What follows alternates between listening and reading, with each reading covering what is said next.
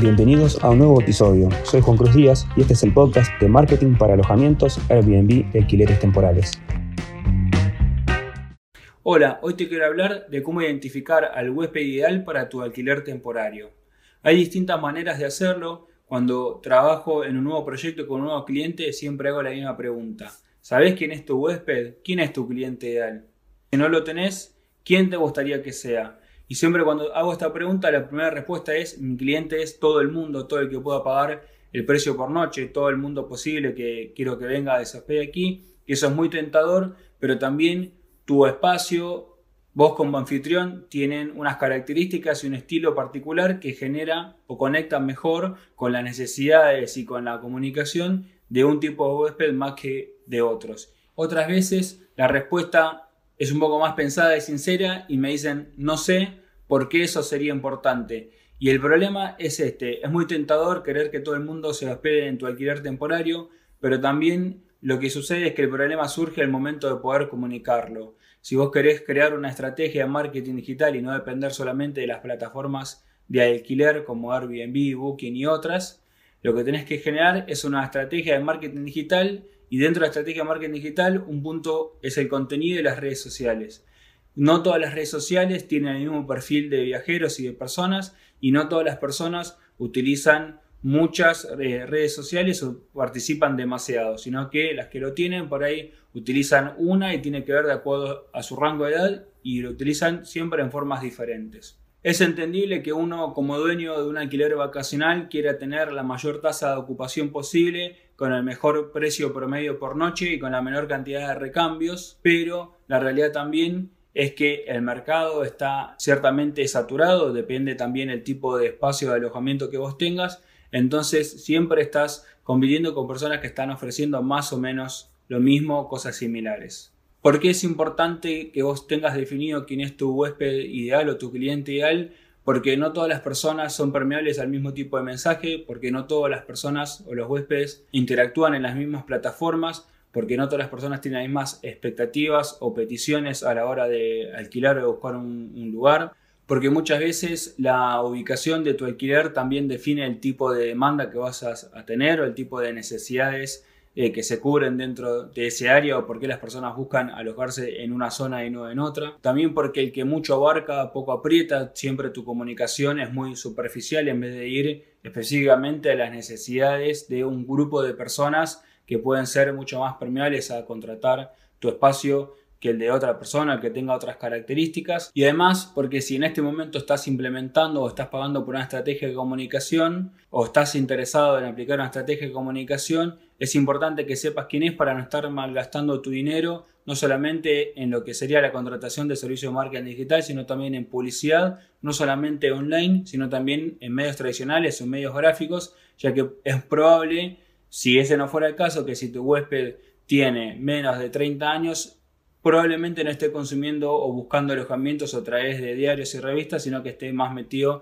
en redes sociales o en plataformas o aplicaciones de búsqueda masiva de alojamientos para viajeros. Cada estilo de viajero busca o necesita cosas diferentes. ¿Y cómo puedes empezar a identificar este perfil? Hay dos grandes grupos o formas de hacerlo que se tienen que combinar, o yo te recomiendo combinar, que son que revises entre todos tus huéspedes anteriores cuáles son los patrones que más se repiten, cuáles son el rango de edades, los géneros, si viajan en familia, en pareja o, solos, cuáles son las actividades que comúnmente, si tenés posibilidad de intercambiar algunas palabras con ellos, realizan, por cuánto tiempo promedio se quedan en cantidad de, noches, qué, mm, cuáles son las preguntas más habituales que te hacen, cuáles son los puntos turísticos sobre los que más te consultan, sobre las referencias que te piden.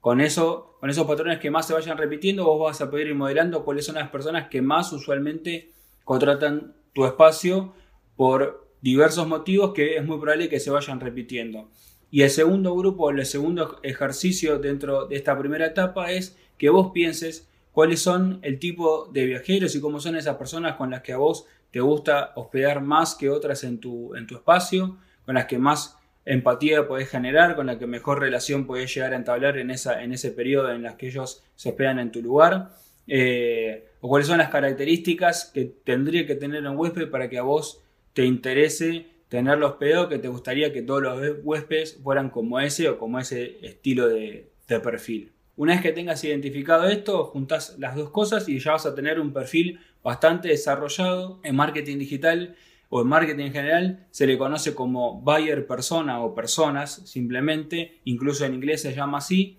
Lo que se hace es generar un perfil imaginario con características como cualquier eh, persona, como cualquier ser humano, y se piensa cómo es el día a día o el recorrido que hace esa persona. En este caso sería una persona que eventualmente o periódicamente vaya a viajar. ¿Qué tipo de trabajo tiene? ¿Qué actividades hace? Si suele moverse más por eventos o por placer, si es de viajar por periodos largos o periodos cortos. Todas esas cosas te van a ir dando un perfil y un tipo de comportamiento que vos después lo vas a poder tener detallado. Una vez que tengas ese perfil, la segunda parte del ejercicio que te recomiendo hacer es pensar ese, esa persona imaginaria, qué redes sociales de acuerdo a su edad, a su estilo de vida, a su estilo de trabajo, a su estilo de viaje, qué tipo de redes sociales o de plataformas de, de compartir información suele utilizar. Una vez que puedas hacer ese ejercicio y puedas investigar un poco qué redes sociales se utilizan más para qué tipo de perfiles de personas, vas a también poder saber en dónde deberías estar comunicando si todavía no lo estás haciendo o en dónde deberías poner más foco si ya tenés un perfil creado y una comunidad en esa red social, pero por ahí no le das tanta importancia como a otras que por ahí pueden estar de moda, pero no sean donde está tu huésped ideal o tu tu tipo de cliente deseado. Una vez que tengas eso, lo que acompaña, porque el medio es tan importante también como el mensaje, es que pienses qué tipo de contenido necesita saber una persona que hospedaría con ese perfil en tu lugar. Si viajan por trabajo, qué tipo de información necesita, necesita información del tránsito, de eventos, qué tipo de, necesidades, de objetos y de servicios necesita dentro de tu espacio, no solamente eh, en la comunicación, pero sí que si sabes cuáles son esas necesidades, lo puedas comunicar para que ese tipo de viajero sepa que va a contar con ese servicio, ese amenity o ese tipo de atención al momento de reservar con vos tu espacio y que puedas ir generando distintos tipos de comunicación que estén relacionados al interés o a la expectativa que puede tener una persona de ese perfil. Te recomiendo que una vez que tengas esto, lo pruebes, que le des tiempo, que le des un margen de por lo menos dos o tres meses para ver si puedes eh, comprobar si esto te resultó, si lo hiciste correctamente. También es importante que periódicamente vayas revisando el perfil de esa persona imaginaria que vos tenés creado y por la cual estás comunicando las cosas que comunicas, porque los clientes pueden ir cambiando y también tu espacio, la manera del turismo se puede ir viendo afectada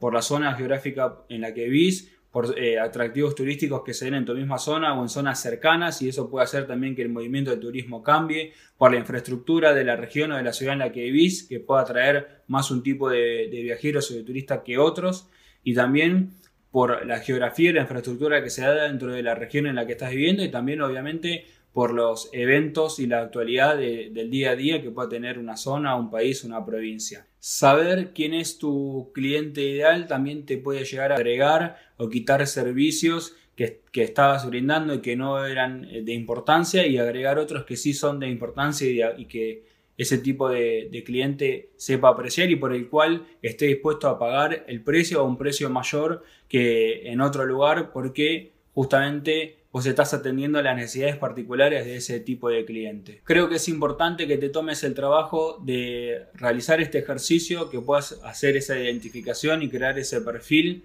que también es importante que lo puedas ir revisando, quizás cada cierto periodo, quizás cada un año o cada vez que termina una temporada alta o una temporada baja, para poder comprobar si seguís llegando a ese tipo de, cliente que te interesa o que es más posible que reserve tu, espacio, porque los clientes o el perfil de cliente va a ir cambiando, pero lo que probablemente no cambie nunca es que tu negocio depende de la relación que puedas generar con él y de la experiencia que se lleve en el viaje luego de hospedarse con vos y de que el momento de la verdad llegue y pueda vivir la experiencia de todo lo que fuiste comunicando y prometiéndole de alguna forma a través de la comunicación que generaste. Bueno, esto fue mis consejos para cómo identificar a tu huésped ideal. Espero que te haya servido, que lo pongas en práctica. Te invito a entrar a mi página www.juancruzdias.com que puedas también entrar a mi blog. Todos los meses escribo nuevos artículos y genero contenido sobre marketing digital aplicado al mundo de los alojamientos y alquileres temporarios. Si te gustó este video tenés alguna consulta, contactame, me puedes seguir también a través de las redes sociales y dejarme algún comentario sobre alguna temática que te gustaría que toquemos en el futuro para poder desarrollarlo y generar un contenido nuevo para mantenerlos siempre actualizados en este mercado o en este rubro que tiene que ver con la hospitalidad y los alquileres temporarios. Gracias, nos vemos la próxima.